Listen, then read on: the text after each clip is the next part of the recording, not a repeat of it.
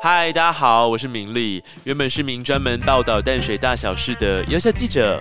可是有一天在采访淡水红毛城的时候，一个意外就这样穿越了。详情去听这季的第零集轰。总之，为了生存呢，我现在得一边广播淡水大小事，一边想办法回去。所以，不管是淡水开港趣事，或你想知道的洋人日常生活文化，还是从外国的角度看待淡水，锁定淡泊名利，通通满足你。这是哪里啊？我怎么会在这？我要回去啊！啊，还有法官，冷静一点啦！哎，路路人先生，请问一下，现在是哪一年呢？哎，光绪十六年呢？光绪十六，等一下，这是哪一年？哎，呃，哦哦，一八九零年。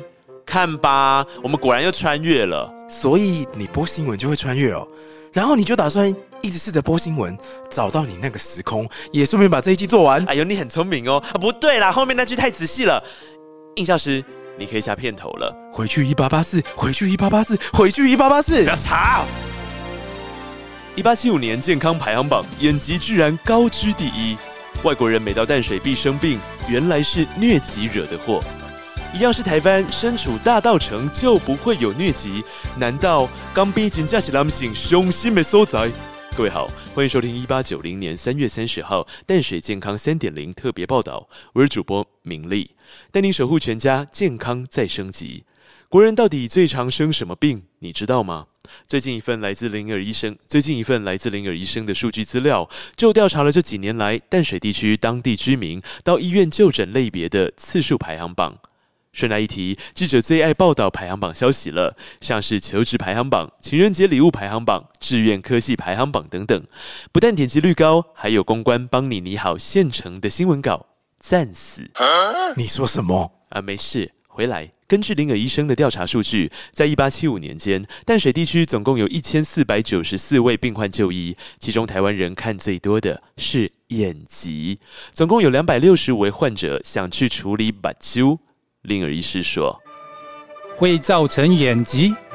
第一，我想可能跟一般民众缺乏卫生保健观念有关，大家工作完也不仔细清洗双手，就这样抓脸揉眼睛，难免会受到感染。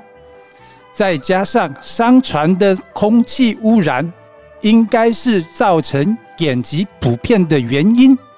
除了第一名的眼疾，第二名则是消化道疾病以及呼吸器官疾病。这两种疾病的看病患者人数都是一百四十九人，并列第二。有趣的是，牙科患者只有二十三名，让一向以牙医技术自豪的外籍医师英雄无用武之地。咦，你看我的牙齿好健康。提到牙医，也跟各位听众分享，淡水医疗传道先锋马街最高纪录，在一八七六年为两千四百三十人配药，拔了八百七十六颗牙齿。来啊！不过回想起疾病史，淡水地区最忧心的健康议题还是疟疾。就在十七世纪末的时候，大清国曾经用张力之气的张香来称呼淡水。当时也曾创下十二位下淡水巡检的官员，有八位在这里死亡。我们调出珍贵资料袋，带您听听当时准备上任的官员他的朋友怎么说。君不闻家人淡水水土一碗好，人搞就病病疾死啊！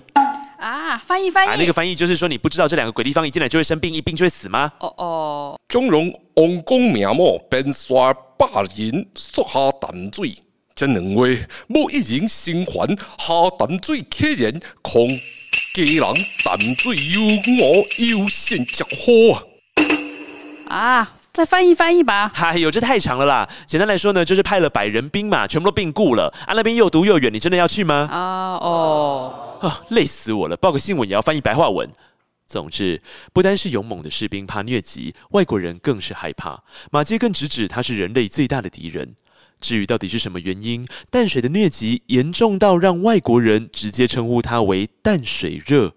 根据一八八四年汉森医生一份医学研究说，这可能跟土壤有关系。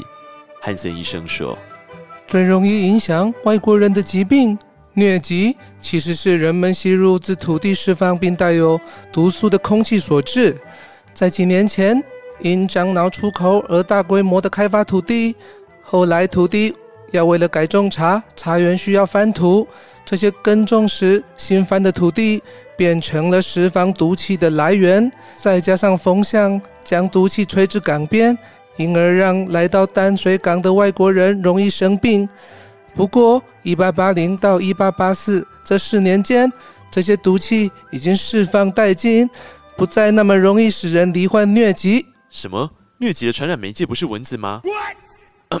没错，不要忘了，我们现在穿越到一八九零年、一九零二年才确定疟疾的传播途径是蚊子。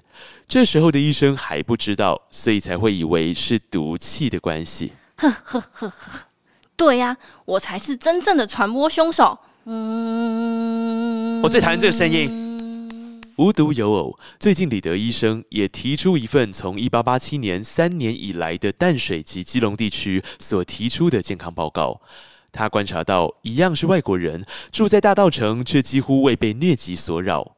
李德医生归纳出几个可能性：我想可能是大稻城比较没有农作物，跟淡水的港边比起来，相对也比较干燥。再加上外国人的住屋都有两层楼，离地面较远，所以比较不会染病。对疟疾误会的部分，再过几年大家就会知道防蚊的重要性了。嗯，你还来？好啊，让你尝尝什么叫无影掌。以上就是本节的新闻内容，我是明丽，我们下次见。你买早啊？哼，总算被我打死了吧？来一只我打一只，来两只我杀一双。好残暴啊！啊，你爆完了？啊，对啊，呃，呃，我怎么还在这？嗯，你看看，真的还在这吗？是不是黑洞这不就来了吗？哦，你又要带我去哪里啦？